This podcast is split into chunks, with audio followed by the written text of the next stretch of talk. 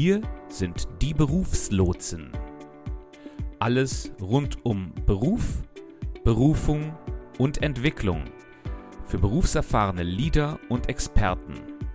Wir besprechen Themen, die dir berufliche Orientierung geben und betrachten ganzheitlich, wie du deine Karriere in Einklang mit deinen Zielen und deiner Vision vorantreibst, damit du Sinn und Erfüllung in deiner Arbeit findest. Und jetzt viel Spaß mit den Berufslotsen. Hallo zusammen, hier sind die Berufslotsen und wir sind heute bei Folge 20. Wir haben ja bereits äh, angefangen, uns in Folge 19 über das Vorstellungsgespräch zu unterhalten und werden hier in Folge 20 weiter daran arbeiten. Heute geht es darum, was sind verhaltensbasierte Fragen? Verhaltensbasierte Fragen sind ja die Frageart, die in den meisten Interviews gestellt wird. Und dementsprechend wollen wir heute äh, darauf eingehen, wie verhaltensbasierte Fragen gestellt werden, äh, was deren Zweck ist, warum die Detaillierung so wichtig ist und, ähm, und wie äh, verhaltensbasierte Fragen idealerweise beantwortet werden. Ja, Björn, besser hätte ich das auch nicht sagen können. Hallo, hallo Thomas. Ja, hallo Björn, hallo zusammen.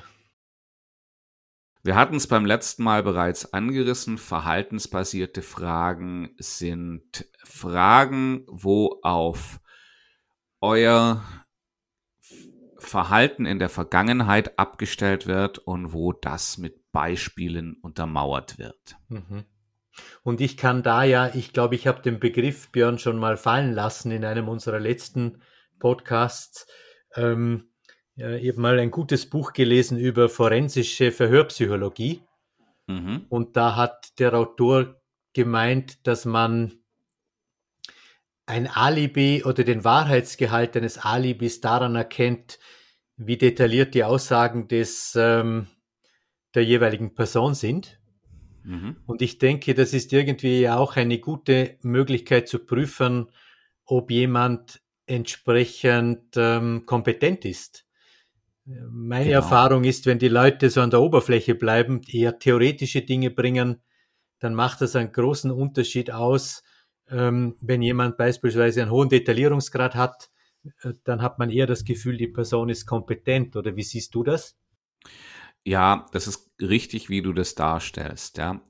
Äh, meiner Erfahrung nach ist es so, äh, bei verhaltensbasierten Fragen, äh, wenn dort jemand blufft oder dort auch eine Person, äh, sagen wir mal jetzt, äh, die Wahrheit etwas, äh, etwas, etwas dehnt, dann ähm, kommt sowas ziemlich schnell raus, weil ähm, man bei Rückfragen äh, merkt, dass, dass, dass da Inkonsistenzen, Inkonsistenzen auftreten.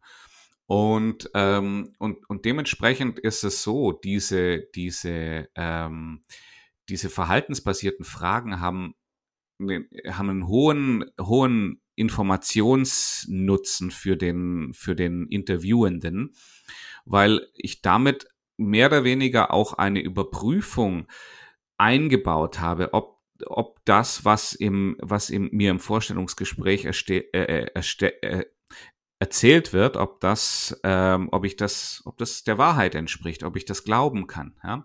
Wenn ich nämlich kurz äh, eine, eine kurze Rückfrage stelle oder wenn ich irgendwo was sehe, was für mich in dem Moment keinen Sinn macht, dann ist diese Person, die, die, die, ähm, die von der, aus, die aus ihrer Vergangenheit erzählt, schnell in der Lage, de, diese, diese, dieses Missverständnis aufzuklären, ja, oder schnell in der Lage, weitere Informationen dazu zu liefern, um mir das gute Gefühl zu geben, ah, wir, wir sind hier auf dem richtigen Weg.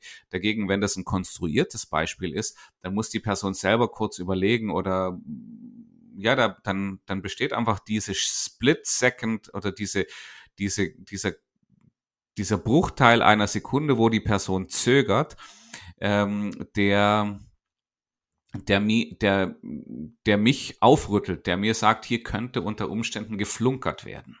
Mhm. Ähm, es ist hier vielleicht, vielleicht gehen wir an der Stelle nochmal drauf ein. Also es gibt diese verhaltensbasierten Fragen und ähm, und das Gegenstück dazu sind eigentlich solche sogenannte theoretische Fragen. Das heißt, wo man die Person äh, äh, zu einer äh, imaginären Situation befragt. Ja, äh, typischer Fall, typische Frage im Interview dazu ist, ähm, wie würden Sie in dieser und jener Situation reagieren. Ja, das sind Fragen, da habe ich überhaupt als Interviewer habe ich überhaupt keine Möglichkeit äh, zu das zu überprüfen, weil äh, ich frage ja, wie würde jemand in so einer Situation reagieren? Ähm, ich frage nicht, wie hat er in der Vergangenheit in solchen Situationen reagiert und äh, bin dann mehr oder weniger auf äh, auf Treu und Glauben dem ausgeliefert, was mir der was mir der, äh, der, der, der Kandidat erzählt. Wobei mir, wobei mir dabei aufgefallen ist, Björn, wenn Kandidaten gut vorbereitet sind, dann bringen sie das auch wieder auf die Vergangenheit zurück. Also dann sagt jemand, ja, ich kann Ihnen das gerne an einem Beispiel aus, der, aus meiner beruflichen Vergangenheit äh, illustrieren. Und dann bringen Sie genau das, was man eigentlich auf eine verhaltensbasierte Fragen, Frage gerne als Antwort hören möchte.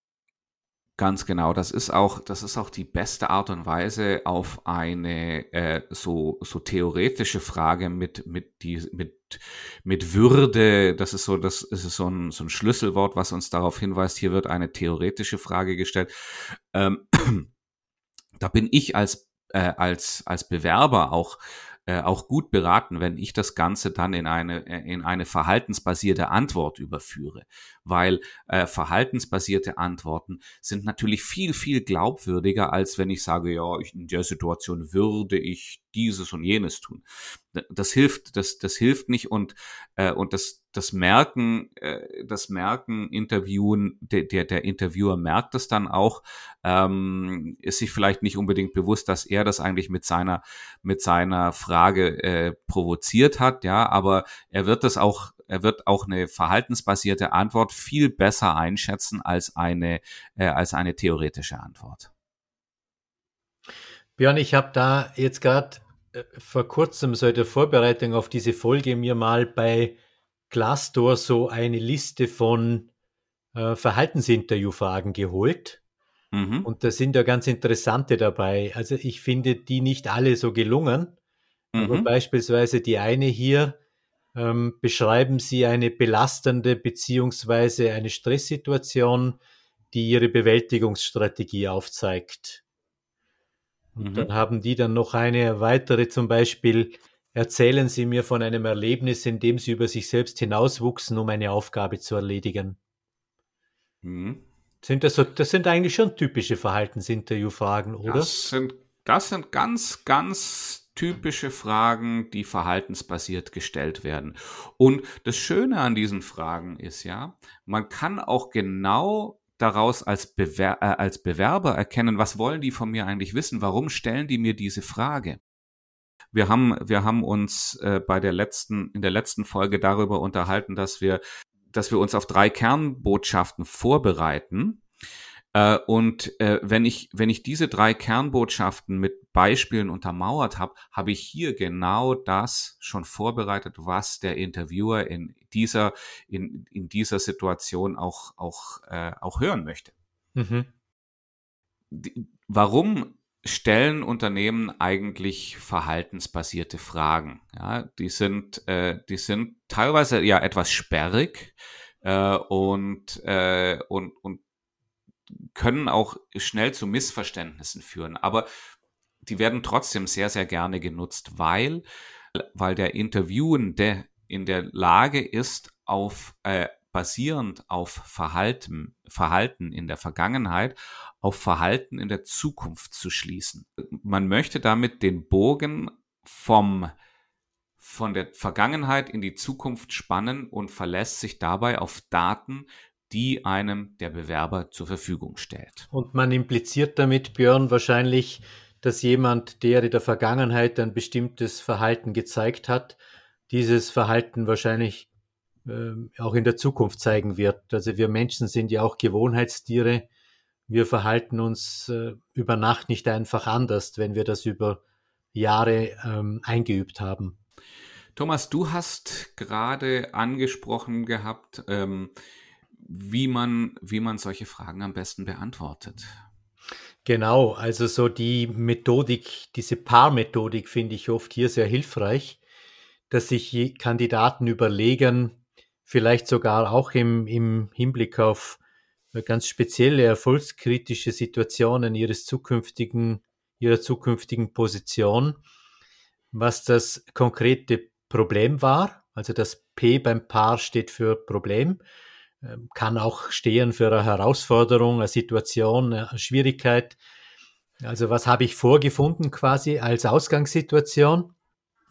Dann das A im Paar steht für was ich gemacht habe, für die Aktion, für, für meinen eigenen Beitrag. Und das R steht für Resultat, für das Ergebnis.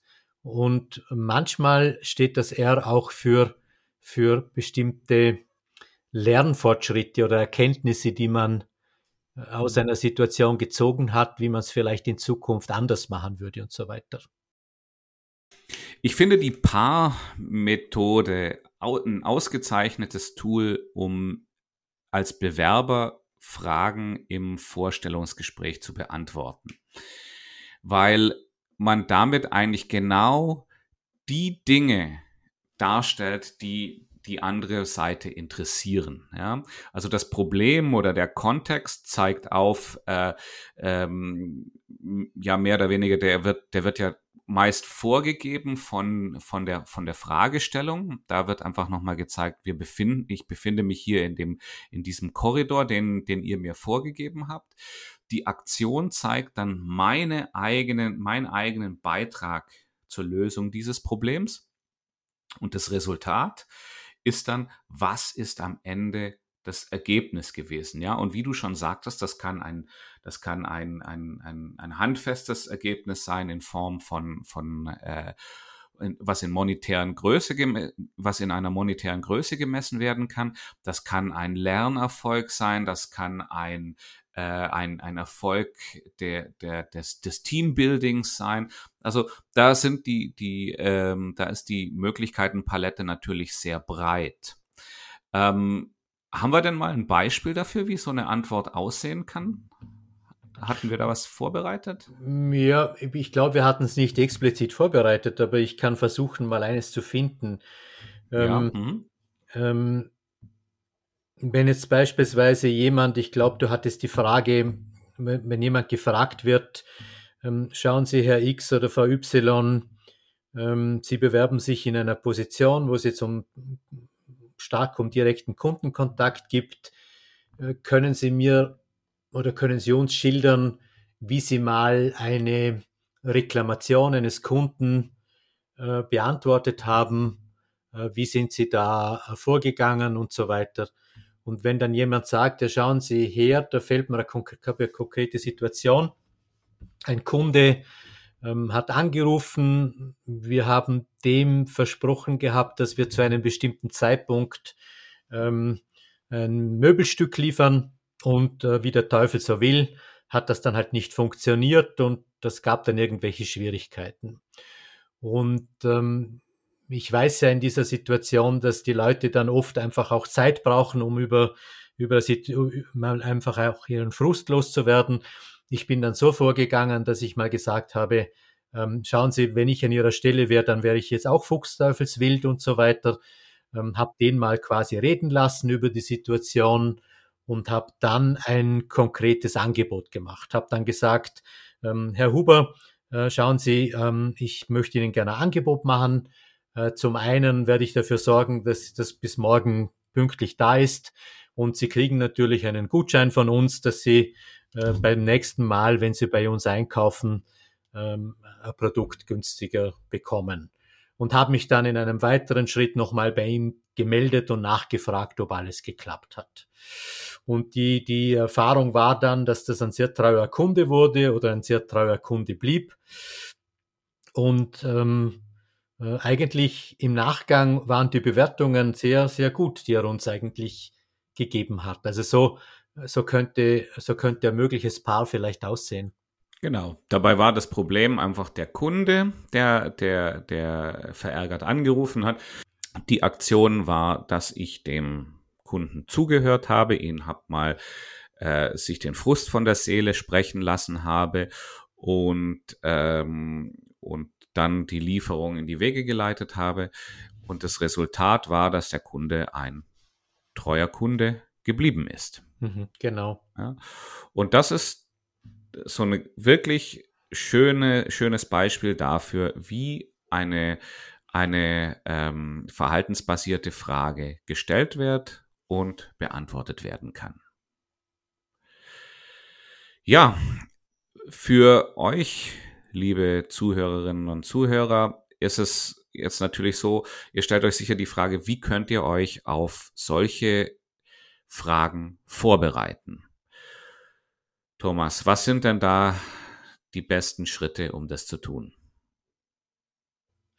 Also ich glaube, es gibt da zwei Ansatzpunkte. Der eine Ansatzpunkt ist, dass man, und das glaube ich, ist für manche Bewerber ein bisschen herausfordernde Situation, dass man quasi sich mal das Anforderungsprofil dieser Stelle, auf die man sich beworben hat, mal hernimmt und sich überlegt, wenn ich mich jetzt in die, in die Situation der Person hineinversetze, die diesen Job ausübt, die Funktion, diese Rolle ausfüllt oder diese mhm. Position mhm. ausfüllt, an welchen Stellen, glaube ich, wird dieser, diese, diese Aufgabe schwierig?